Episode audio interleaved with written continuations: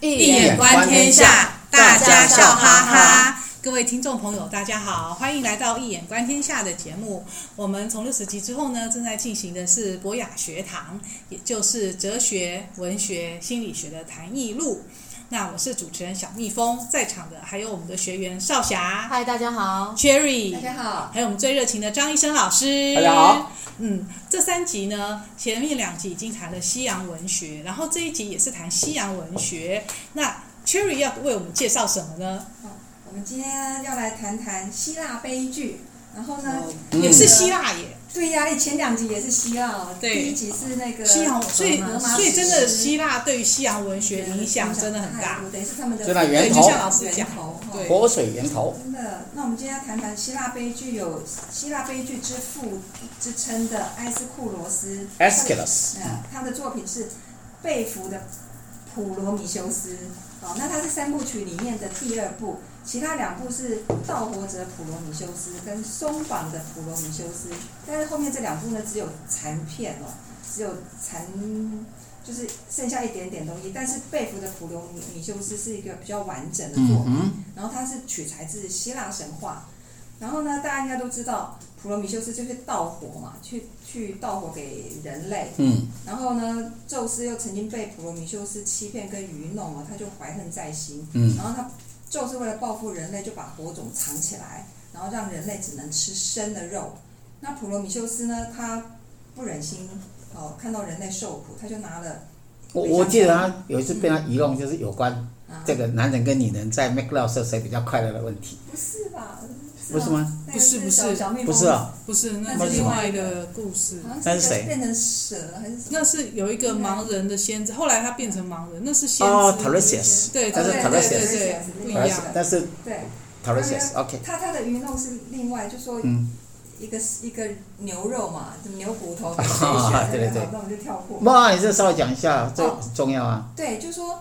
其实普罗米修斯他是创造人类，他曾经用泥土去捏出人形，创造一个人类。那不就像女娲吗？很像，很像。对啊。然后呢，后来呢，宙斯就就想要限制人类的力量，然后就叫普罗米修斯当一个裁判，然后呢，要他他呃，就就把他杀掉一头牛，然后把牛的肉可以吃的部分肉啊、内脏啊，就用稠稠的那个牛的胃囊包起来，看起来很恶心。另外呢，就是剩下的牛骨头。然后他就把外面抹上很油滋滋的牛油，看起来很好吃。然后就叫宙斯，你选选剩下的就是给人类。那宙斯当然很聪明啊，他就知道他的诡计，可是他还是选了牛骨头，因为牛骨头它不会腐烂，可以代表永生。然后呢，剩下的那一份会腐烂的牛肉，当然就派给人类了。但是就这样。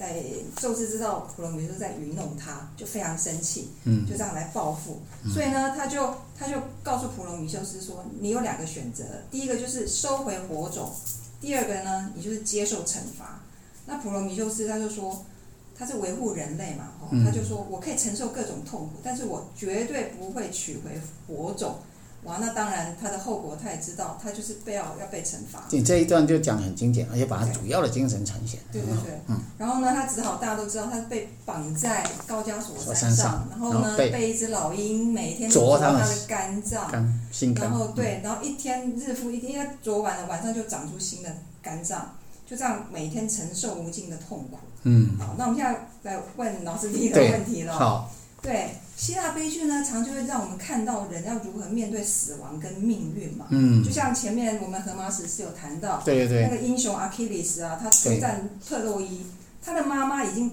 做了预言了，就告诉他阿基里斯，你有两个选择，嗯，一个就是你回家，你可以长生 长命百岁；第二个呢，你如果选择参战，你就会死了。嗯。可是阿基里斯很英勇，就是要死在战场上嘛，对，不能苟且偷生。这是希腊之道。对啊，那是结英雄就是要这样。所以问老师说，呃、勇敢。有有有学者就归类说，莎士比亚的作品都在讲性格悲剧，嗯，希腊悲剧都在讲命运悲剧，那有这样的分类。对。那要请教老师说，为什么西方文学作品特别重视悲剧？嗯。然后我们在观赏阅读者观赏戏剧的悲剧表演，对，到底有什么好处？好，非常好的问题啊！就是说，第一个问题就是说，有关学者归类了，就是说。莎士比亚的作品比较讲性格悲剧，嗯，那希腊悲剧讲是命运悲剧，这是比较简化的一个说法。为什么呢？我举几个例子来看好了。希腊悲剧一般来讲，希腊文化讲是命运嘛，因为命运之神，也就是说神意所说的 Apollo，比如说，嗯，他讲这个爱迪帕斯将来似乎情他难逃命运啊，这个这个是没有错的，比较偏向命运悲剧。可是 Shakespeare 的东西，我们知道莎士比亚的作品事实上是南瓜生命的全貌，因此他不可能只是在讲纯粹悲剧，也不可能纯粹只是在讲。这个这个这个性格悲剧，当然我们可以看得到，举举个例子说好了。哈姆雷特。Hamlet，to be or not to be，that is the question。嗯。啊，由于犹豫不决，使得这个哈姆雷特失去了可以复仇的先机。嗯。所以这个是当然是一个他个人的性格的悲剧，是没有话讲。但如果你再看奥赛罗也是一样，奥赛罗他欠缺自我信心，因为他是个木偶人，也就是他。就是异族嘛对异族，他没有那么高的地位，所以他自己对自己没信心。那欠缺信心又听信谗言，他产生妒忌，所以就错杀了爱妻。那这是什么？这是性格悲剧，也没错。再来，King Lear，李尔王，李尔王耳根很软。两大女儿、二女儿讲：“哎呀，父王像空 空气一样重要，多么的爱自己的父亲，他就像空气，阳光、空气、水。”没有了就会死，讲的很美，要把所有财产都给他。那三女儿是很很很对，而且非常诚实的，他就如实的爱自己的父亲。哇，听得很不爽啊！在当地我们都喜欢听甜言蜜语的话，我讲一些好听话，他觉得哦，这气这耳朵会痒，不是不是耳朵很不舒服，所以才会造成后来整个帝王啊，就说。被剥夺他一切的权利呀、啊，被软禁，种种流浪在荒岛上，在暴风雨中可怜呐、啊。只有那个小丑小丑跟在他身边，所以就小女儿是真心为他，所以为他出征，然后战死。所以这样的悲剧，这个是没有错，这也是什么性格悲剧。可是我们来举一个反例好了，马克白就不是了。为什么？马克白虽然他有个性的缺点，比如他比较懦弱。听他太太的，听他太太的话啊，他来说，如果你你我如果生出你连杀国王都不敢杀，我如果生出你这个儿子，我刚生出来他在 吸在吸我脑，我就把他摔在地上，把脑浆摔碎。哦，好狠，对，好可怕，对，对，就是非常强暴，就是他的妻子非常残暴的那种个性。那重点这不是性格问题，为什么？因为早在一开始的时候，荒原当中的三个女巫。早就预言了他的命运，将来他会当国王，但是会被 Banquo 所取代。早这个都说了，而且都照着走啊。所以，请问这是命运悲剧还是性格悲剧？因此，不纯粹是，反而比较像是命运悲剧这样。所以娶到一个坏老婆。对，哎，我们少侠这个就是一言，叫点醒梦中人了。好，所以那我要帮他们八字批一批，就知道你把。下课以后或者讲完之后，你把那个那个谁不是你把那个那个谁这是谁？哎，马克白，的呃八字给我一下，我帮他算一下。你要问莎士比亚。啊，我们到那个无穷无尽的那个呃多维空间的电脑档里面去把它调出来，哎，没有问题。上次我讲过，要无穷无尽的智慧的藏在内在里的智慧。好，所以简单的。一种简化的手法，都是我个人比较觉得应该要很仔细欣赏，因为不是仔细去留意，因为呃，对于嗯不是那么熟的人来讲的读者或者听众来讲，很可能被误导，所以我们得清清楚楚的分判。看悲剧到底有什么好处？哦，对对对，这第二个问题就是说，谈这个东西啊，有有关说，就是说悲剧，就是说到底会不会影响到人类的命？也就是呃，亚里士多德在他的《Poetics》诗学里边。他用回应柏拉图的方式来为诗人平反，为什么？因为柏拉图认为应该要把这个诗人赶出理想国，因为文学本身会损害蛊惑人心呐。你读了很多文学，你可能会他认为会有负面性的去做出一些呃不是符合社会的规范的事情，诸如此类。那呃，他为了回应这个，所以他提这个悲剧嘛，悲剧他在。我们知道，Aristotle 亚里士多德在他的诗学，诗学其实这本书就是文学理论的意思。古代以诗作为文学的象征，所以 poetic 诗学指的就是有点类似我们的文心雕龙的重要性一样。嗯也就是西方最早期的文学理论就从亚里士多德的诗学开始。那么在诗学里边，他对悲剧提出了他的看法。嗯悲剧，你刚刚小李问的很好，悲剧看悲剧有什么好处？看悲剧有时候看得很可怜，然后看得很可怕，这有什么好处？就觉得自己没那么可悲了。啊，对，哎哎，对，有这个好处。哎哎，把那个痛苦是外显，好吗？这是金根生的名言，干不起。好，开玩笑哈。好，因为他说悲剧是用怜悯跟恐惧来使情感得到净化，这非常的重要哦。就是说，你看悲剧的时候，你会有怜悯的感觉。怜悯什么？怜悯。英雄的沦落，啊，比如当我们看到那么样英明的、睿智的这个 Sophocles 他所写的那个 Oedipus King 艾迪帕斯王，他一个这么样睿智的一个青年，他竟然都可以解开人类的谜底啊！那个 Sphinx 狮身人面兽所提出的有关人的。谜语的答案，他都有办法悟出了这么高智慧的人，竟然都难逃命运对他的安排，所以我们会感到对他怜悯，对吧？产生怜悯之情，compassion 就同理心会产生同情心。那么还有恐惧，恐惧有什么好处？你就不会去犯错吧？还是怎样？而且你你恐惧，你可能就会更加警示谨慎，这是另外一种。然后他认为。当你得到情感的抒发的时候，大笑大哭，这种情感的抒发会得到一种净化，净化就是宣泄掉的一种作用。好，这是第一点。所以，呃，就是说负面的情绪的宣泄，比如说痛苦啊、烦恼、忧郁，然后当你掉眼泪或是产生愤怒的方式，都都会怎样？就是如果你用愤怒方式，就会更加愤怒嘛。对。可是你如果你用这种文艺的这一种净化的情感宣泄作用，对不对？你不但可以教育他的情感，对他的情感提出一种一种教育功能，可以提升提升他的道德。对对对对。所以，所以亚里士多德说，悲剧始于诗人的知识，就是你本身有某种智慧，他想要传递，透过悲剧来传递。那么，呃。也就是说，它可以提供道德教育了，嗯，一种 moral education，嗯，具有这样的作用。在早期的 Horace，他也曾经提出文学艺术的作用是在 to please and to teach。to please 就是让人得到一种赏心悦目，to teach 就是能够达到教化的作用。所以，显然，当我们看一出戏、看一部电影、看一个文学作品的时候，你有两种作用：第一，你看得很爽。那个叫做得到乐嘛，得到 to please，你得到了喜乐。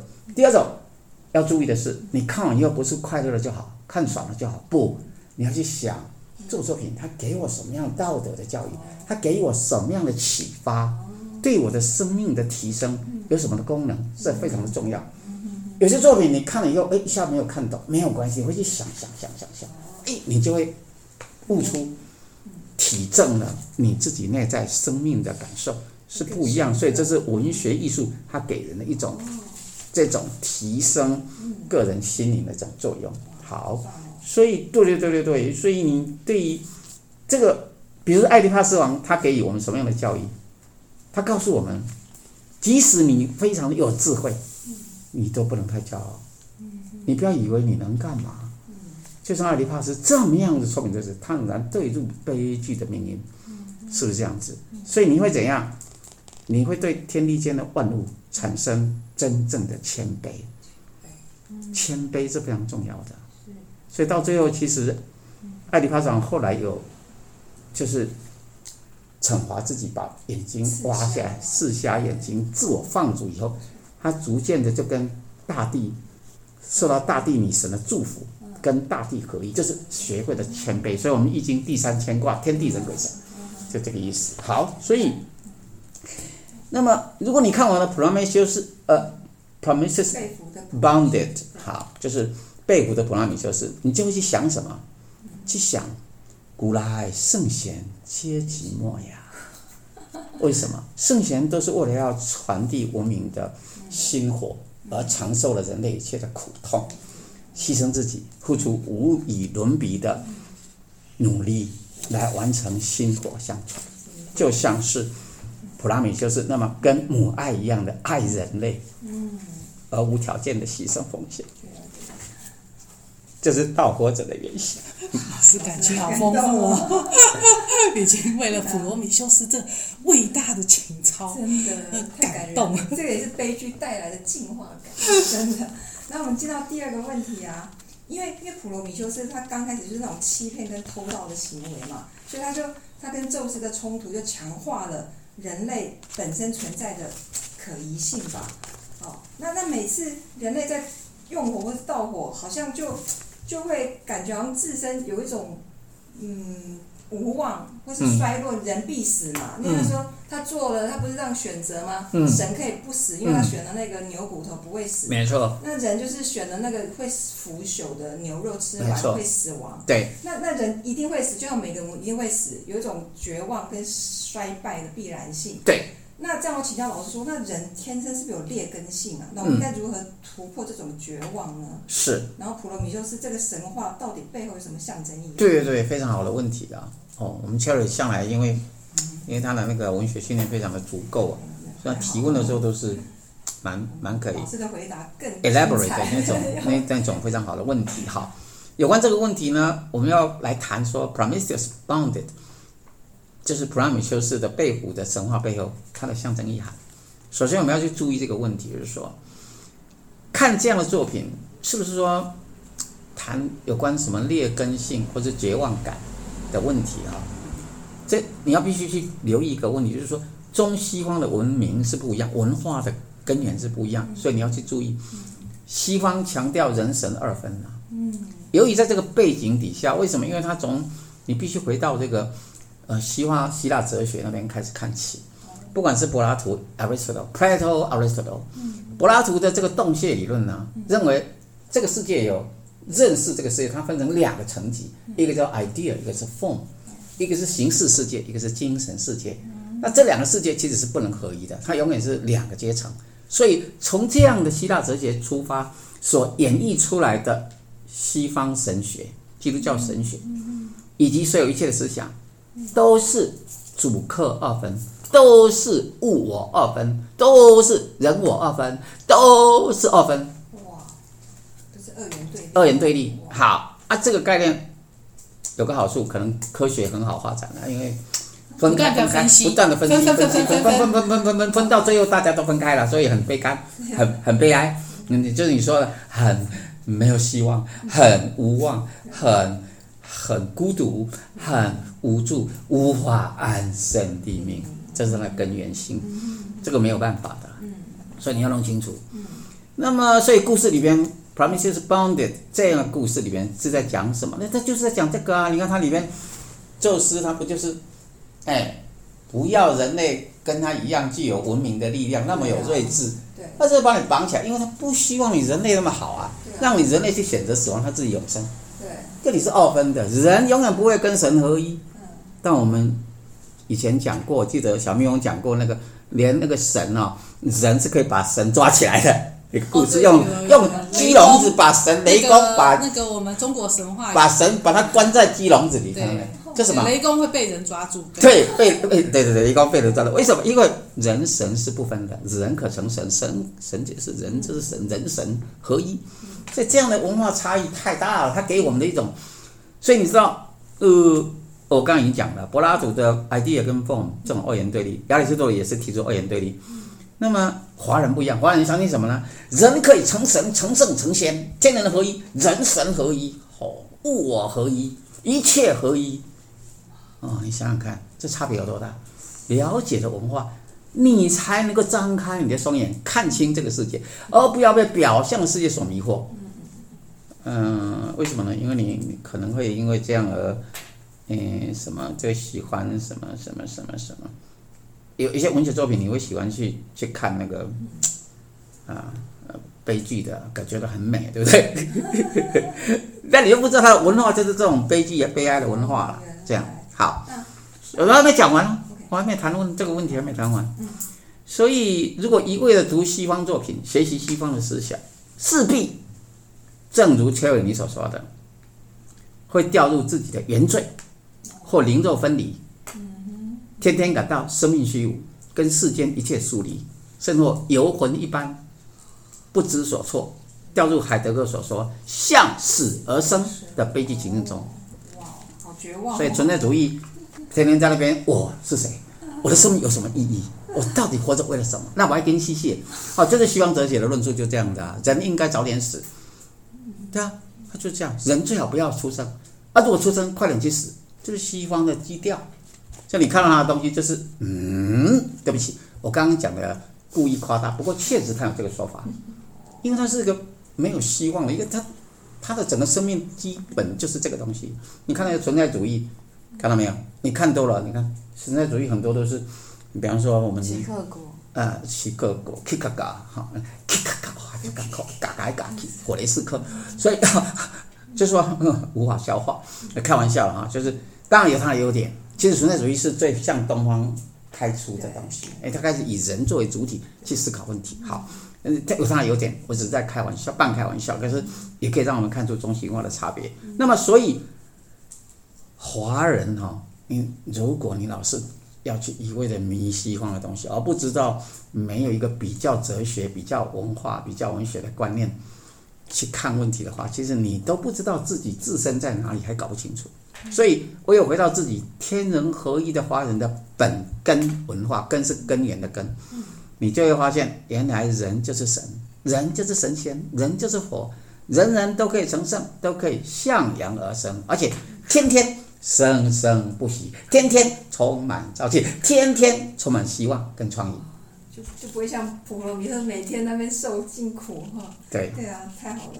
那我们再请教老师最后一个问题哦，嗯、就说中国神话里面有女娲啊，她也是呃造人嘛，没错。然后也为人类苦苦的修炼五色，对呀，补天哦，对呀，对人类疼爱有加，对呀，跟普罗米修斯很像。但是呢，我们看过希腊神话，很多都着重痛苦啦，跟惩罚人类等等。然后有学者说，这种偏负面跟晦暗的，反而更负更有哲理，更令人深思。我想要请教老师对这个有什么看法？我觉得这个，而且中国文学作品很多都要加一个什么圆满大结局，啊。对对对，所以我们是不是觉得很肤浅，对不对？对啊，会不会？没错，我年轻的时候也是这样想，所以我喜欢那种年轻的时候一定要喜欢那种西方那种充满悲剧情调的，像。所以，如果是我们华人文化的台湾文学，我们看什么《野鸽子的黄昏》呐，《沙河悲歌》啦，啊，张爱玲的什么《半生缘》呐，啊，缘只有半生了，这无路可走了，走不回去了，这种感觉，哦，好凄美，好美哦，好像很悲哀才是一种美，哎，觉得自己好像走路就可以飘飘然，觉得很文青这样子。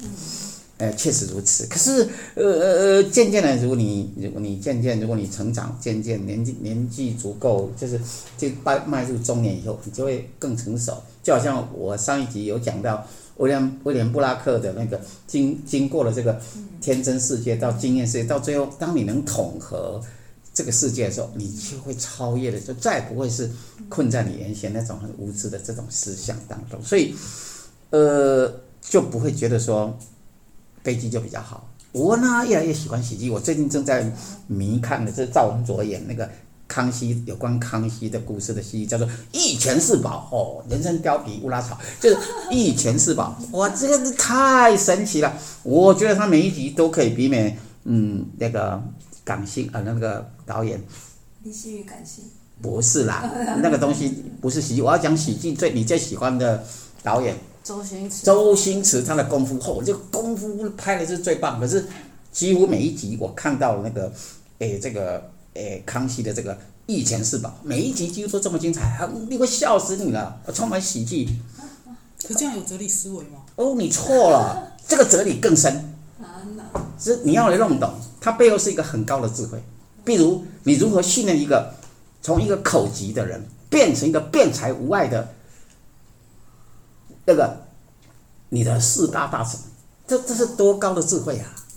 把一个乞丐变成是武林盟主，这是，这路边都无法生存的人都有办法训练成这样。这需要我问你，你一定是精通什么呢？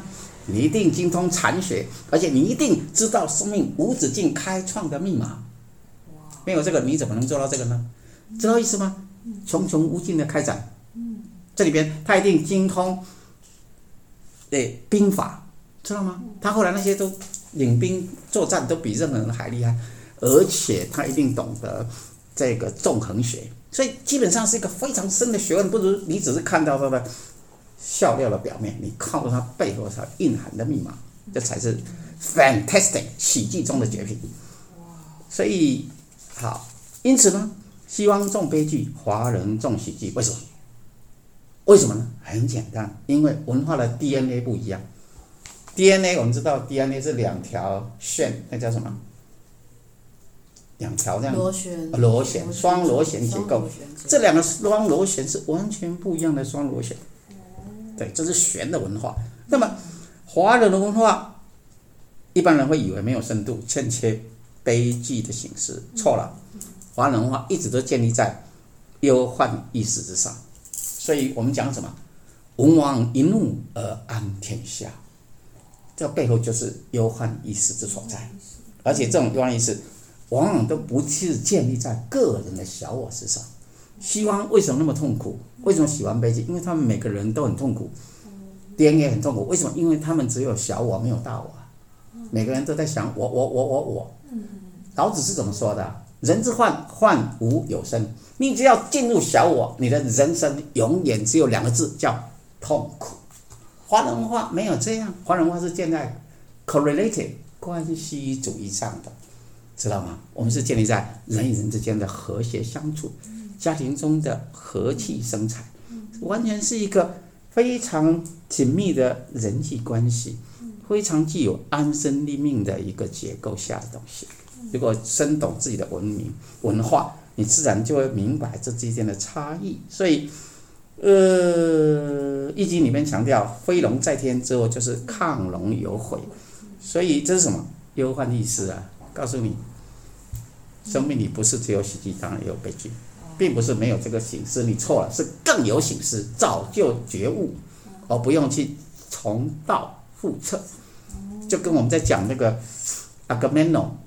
跟这个这个 Odysseus 之间的差别，嗯，Odysseus 就是喜剧，，Agamemnon 就是个悲剧，西方就比较像是 Agamemnon 的悲剧，东方我们华人话就比较像是那个，哎哎，奥德赛，奥德赛，他那种看起来好像比较像小丑型，因为不够美嘛，不够俊美，但实际上是他非常对外表吧，可是他是内在才是最高的睿智。啊，这个比喻你就比较容易懂。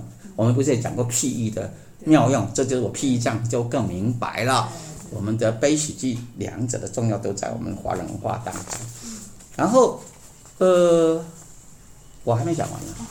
第四点就是，呃，总之呢，悲剧也好，喜剧也好，为什么？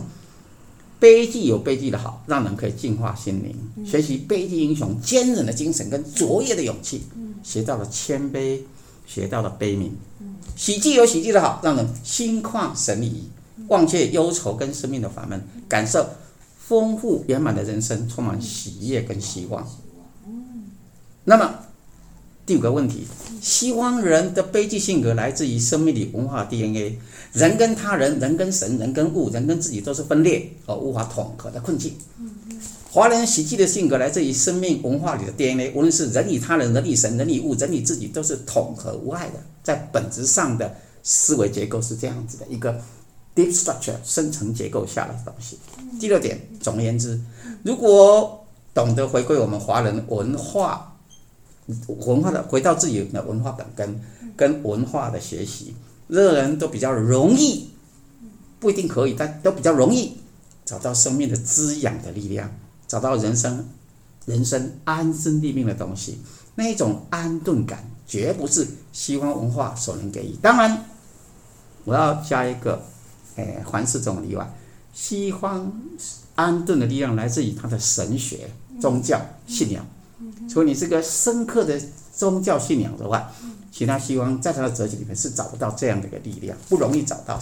少数当然有还不错的，比方说像，嗯。这些思想家里面比较能够讲到安身立命的，我们那个哎对哎最你看我们少侠这个人就雅思培就就是很有什么？他怎么说？他很有大爱啊，他其实都是去靠帮助别人嗯，看到没有？来，他不会只想自己。而且雅思培是一个，难怪他活最久。他对不止这样，他还他是对整个轴心文明是最理解的，对这表示对东方文化有很深刻的研究。我们在前几集里面都有，啊，大家可以去回听，就可以就可以听到。所以，尤其是当今我们面对的是全球化、西方的现代性，整个充斥在整个世界到处各地，面对西方强势文化的统一世界的局面，在一个文化冲突的时代，了解东西方文化的差异的了解东西方文化的差异，更是刻不容缓的课题。如果人们对华人文化跟西方文化里边它的文化精神体，就是文化精神，能够对它的内涵性跟成因上的差异、成因性上的差异，如果欠缺理解的话，就容易掉入自己生命由于无根而导致滑落，掉到滑落了。甚而掉入无尽的消极、虚无、悲观的情境里面，而难以解脱。所以，回归自己的母体文化，自己华人文化的本根，可以说是当今啊、我们华人最重要、最有效的文化疗愈方法。哇，对啊，我觉得真的人啊，呃，我们其实学习很多知识，学习西方的文学、西方的一些东西，然后也同时，其实你要了解西方它的，就像老师讲的，西方的 DNA 跟华人文化的 DNA 它的差异不同在哪里？这样子，你对于西方你在学习西方的时候，才会有更深入、更正确的了解，也才更理解自己的文化的优势，对，更像刚刚。像刚刚老师举例的部分啊，我就想到，让我就联想到说，那个我们东方啊，其实真的是呃是比较建立在忧患意识上面。譬如说像文天祥啦、啊岳飞那些英雄，他们我们不会觉得，我对，我们不会觉得他可怜对哦，因为他最后我们会觉得他是死得其所，对，这是他自己所求人而得人，对求人得人，而且最后都可以成神。没错，到处都封神封神，这就是我们的文化，没有悲剧，只有喜剧。对对，所以真的是非常重要。积极的向阳而生的文明，所谓生生是谓义啊。对，所以呢，哇，今天的时间真的很很短，然后呢，就是虽然就是对内容，因为内容非常的丰富，那请大家一定要呃记得订阅我们的节目，呃，在呃我们的节目连接填上相关讯息。那老师呢，即将出版新书《当代华人格物的理论与实践》。古书呢都有讲格物，但是没有方法，只有老师会把这个方法教给大家哦。所以请记得赶快填写节目叙述的订阅链接，新书发表会就会通知您，一位难求，先抢先赢。那我们今天节目就到这边结束，非常感谢大家收听，也感谢少侠、Cherry 还有我们张医生老师的参与，大家下次见喽，拜。拜。